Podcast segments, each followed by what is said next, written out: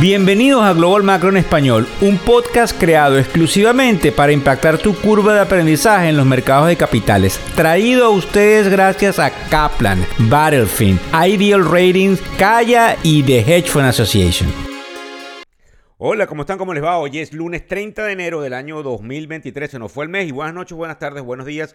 Dependiendo no solamente de donde nos estás escuchando, sino a la hora que lo haces, porque a muchos les llega este podcast, pero lo escuchan en algunos casos desde el carro. Fíjense bien, nosotros como siempre les repito, ofrecemos la única tribuna que existe hoy por hoy, espero que nos copien y que inclusive nos mejoren, que tiene elementos global macro económicos que nos afectan directa o indirectamente con un newsletter, con un podcast, con unos reels en el social media, posts de noticias, interviews y TV show. Y como siempre les digo, les ahorramos tiempo porque de esa forma ustedes pueden enfocarse en otras áreas. Es muy importante tratar de escuchar lo que hacemos diariamente, pero también comprendemos que a veces no nos alcanza el tiempo, inclusive a veces a mí no me da la ah, oportunidad de salir todos los días, producto de, como ustedes saben, si nos siguen por las redes sociales, de la cantidad de compromisos que tenemos, inclusive esta semana cuando es lo que se celebra desde mediados de la semana pasada, el Hedge Fund Week, que es la semana de los fondos de cobertura.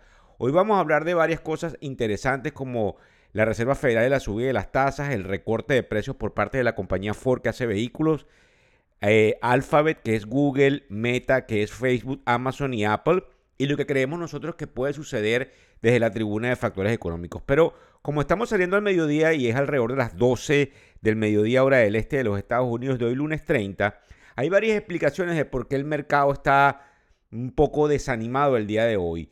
Algunos creen que es el proceso de que el Banco Central Europeo se muestra muy propenso a seguir eh, subiendo tasas. Algunos creen, por eso vamos a hablar hoy, de que las ganancias de las tecnológicas van a estar bastante mal, de que Alemania puede caer en recesión, de que eh, la bolsa de Hong Kong no tuvo un rally a pesar del nuevo año chino, de que hay una escalada de violencias en el Medio Oriente, no sé si saben lo que pasó en Israel durante las últimas horas, de que Rusia renueva bríos para atacar a, Ucrania y de que no se ha resuelto aún en el Congreso americano lo de la deuda del gobierno federal. Esas serían algunas de las interrogantes. Para pasar a lo que nos importa, la Reserva Federal, ¿por qué? Porque esta semana, el día primero de febrero, que es el miércoles, ellos van a anunciar la nueva eh, subida de tasas. Ahí hay un, un catalizador muy importante. El mercado está esperando 0.25% para poner la tasa en 4.75%. Eh, ellos han indicado que alrededor del 5% ellos van a parar, lo que estaríamos indicándonos que solamente queda medio punto porcentual para llegar a ese lugar. Pero si ellos anuncian la subida del medio punto porcentual en vez de esperar otro cuartico de punto el día 22 de marzo, el mercado puede caer abruptamente. De hecho, nos acaba de llegar un análisis del profesor Jeremy Siegel, que como ustedes saben es uno de los más importantes individuos en la Universidad de Pensilvania, en la Escuela de Negocios de Wharton, y él anuncia que obviamente hay, una, hay un riesgo de que Jeremy Powell diga que podemos ir a, medio punto porcentual.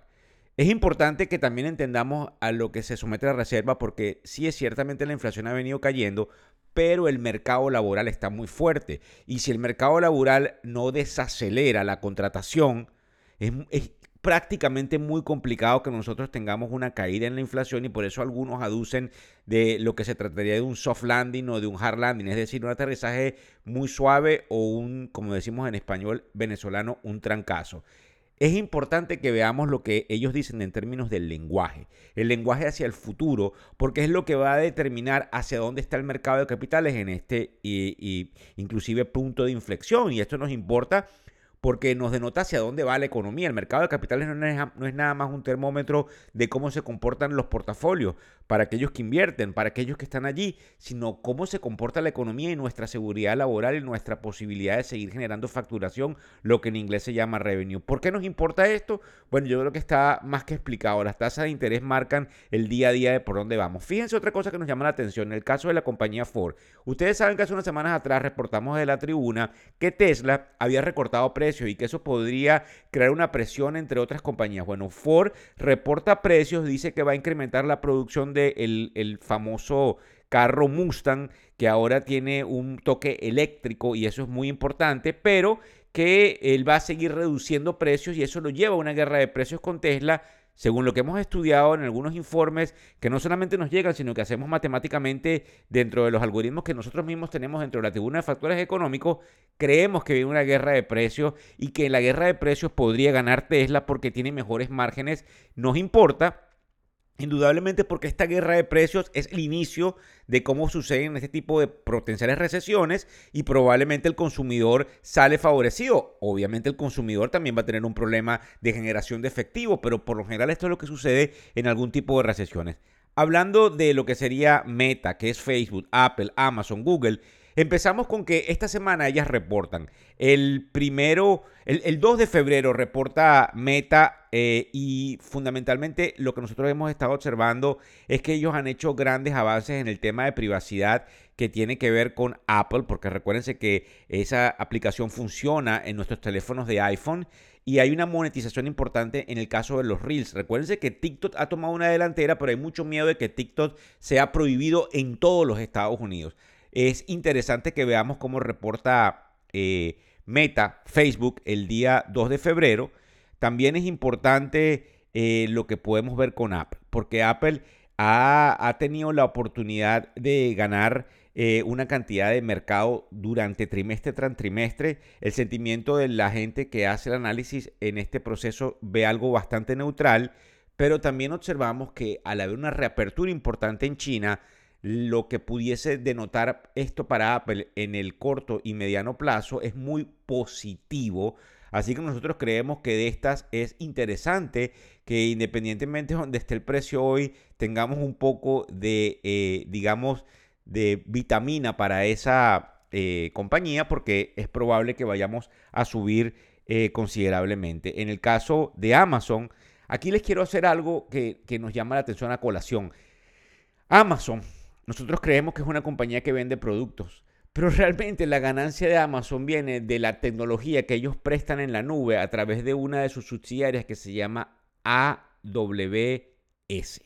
Y lo importante es lo que sucede allí, porque todos los servicios alrededor, inclusive lo que los que nos traen la comida, los que nos traen todas eh, eh, las cosas que compramos en Amazon, no genera ese dinero. Entonces es importante porque ya los eh, inversionistas se están dando cuenta que Amazon es una compañía que sencillamente produce allí y subsidia todo lo demás Así que no es descabellado que nosotros vayamos a ver una descuartización en el futuro de lo que hace Amazon. Creo que dije Apple por alguna equivocación. De lo que hace Amazon que reporta el 2 de febrero, que es esta semana. Google también reporta el 2 de febrero y Google tiene en su contra una demanda que hubo hace algunos días por parte del Departamento de Justicia de los Estados Unidos y también lo que viene haciendo Microsoft en el caso de la inteligencia artificial. Sin embargo, nosotros observando desde el punto de vista netamente estadístico nos hemos dado cuenta que se comporta muy bien en términos de recesión. Seguimos hablando de recesión porque nosotros creemos que puede haber una recesión dentro de la tribuna, ya vamos a hablar de eso, pero lo interesante es el hecho de que eh, independientemente de lo que suceda con la inteligencia artificial, eh, Google tiene una, una, cantidad de cosas que estaría por anunciar con respecto a esa competencia contra ChatGPT y la parte de las búsquedas que está en los Google Ads sigue eh, siendo bastante resistente a cualquier proceso de recesión, así que probablemente vamos a tener una buena actividad tanto en Apple como en Google nos preocupa un poco Amazon y Facebook, que quede aquí anotado para los récords. Nos interesa la tecnología, ¿por qué nos importa? Porque es uno de los sectores que más se puede beneficiar de lo que suceda con las tasas de interés, pero también estoy bien unado con el reporte de ganancias y lo que ellos van a reportar hacia el mediano plazo. ¿Qué pensamos dentro de la tribuna de factores económicos? Fíjense bien. Hemos hecho muchos análisis hay un movimiento político que quiero tomar en cuenta en este análisis, que es el hecho de que uno de los miembros del mercado de comité abierto de la Reserva Federal pudiese convertirse en una de las manos derechas de Joe Biden, es decir, dejar la Reserva Federal y convertirse en una de las manos derechas de Joe Biden. Eso significa que, y vamos a hablarlo aquí abiertamente, de que en el caso de que nosotros vayamos a entrar en una recesión, haya mucho, mucha presión de la Casa Blanca por parte de este miembro que se va a la Casa Blanca en contra de la Reserva Federal para que corten tasas. Entonces tenemos que estar muy pendientes de lo que puede eh, observarse de esta reunión del día miércoles y, y, como dije anteriormente, de lo que ellos van a proyectar hacia futuro. Ahora bien, fíjense, y yo creo que algunos me han preguntado, pero hace unos días estuviste negativo. Estoy cauteloso, porque yo creo que el mercado tiene una especie de caída, producto de que Algunos me dicen, no, nosotros vamos hacia arriba. Las ganancias y las proyecciones de las ganancias son las que dictaminan los precios del mercado de capitales. Y esta desaceleración también trae una desaceleración en las ganancias. Y eh, cuando esa desaceleración de las ganancias se factorice, por eso vamos a ver qué reportan estas compañías, nosotros vamos a observar que los múltiplos de valoración también cambian y el mercado retrocede. Pero nosotros creemos que hay una excelente oportunidad ante cualquier retroceso, inclusive si es fuerte, de comprar a mediano plazo, porque compramos esa dinámica de que el año que viene es electoral, de, de elecciones presidenciales, y que a la Casa Blanca no le va a interesar una recesión y ese movimiento o ese enrosque con ese personaje de la Reserva Federal puede traer una presión más que proporcional en la Reserva Federal y lamentablemente en el planeta Tierra todos estamos en un panorama político. No olviden, por favor, inscribirse en la tribuna de factores económicos y pasárselo a todos sus amigos para que les llegue el newsletter que es único en cuanto a oportunidades de leer cosas en español que nos afectan en el día a día y que forman parte de lo que nosotros llamamos la narrativa del mercado. Para que ustedes tengan idea, 12 y 10 del mediodía, cómo estamos nosotros en la bolsa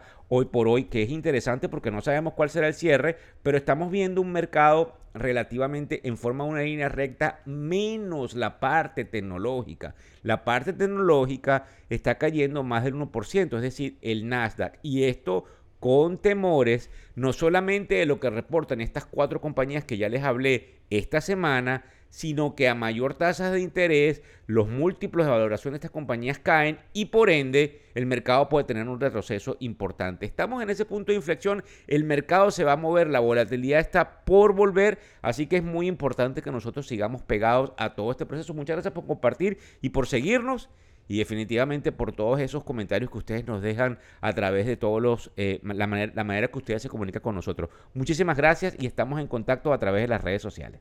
El podcast Global Macro de Factores Económicos ofrece una visión global de los mercados de valores y dicho análisis es producto de la compilación traída por diferentes fuentes de investigación de mercados institucionales. Por motivos y declaración regulatoria, este podcast no debe ser interpretado como una recomendación precisa en inversiones, bien sea en productos y o vehículos financieros. Y además, sugerimos consultar con su respectivo asesor particular de inversiones o su equivalente en caso de suscitarse cualquier duda que pudiese derivarse de nuestra fuente informativa. Este podcast es narrado por Víctor Hugo Rodríguez, quien es un conocido profesor y comunicador financiero, cofundador de la plataforma educativa ilafin.com. Muchas gracias.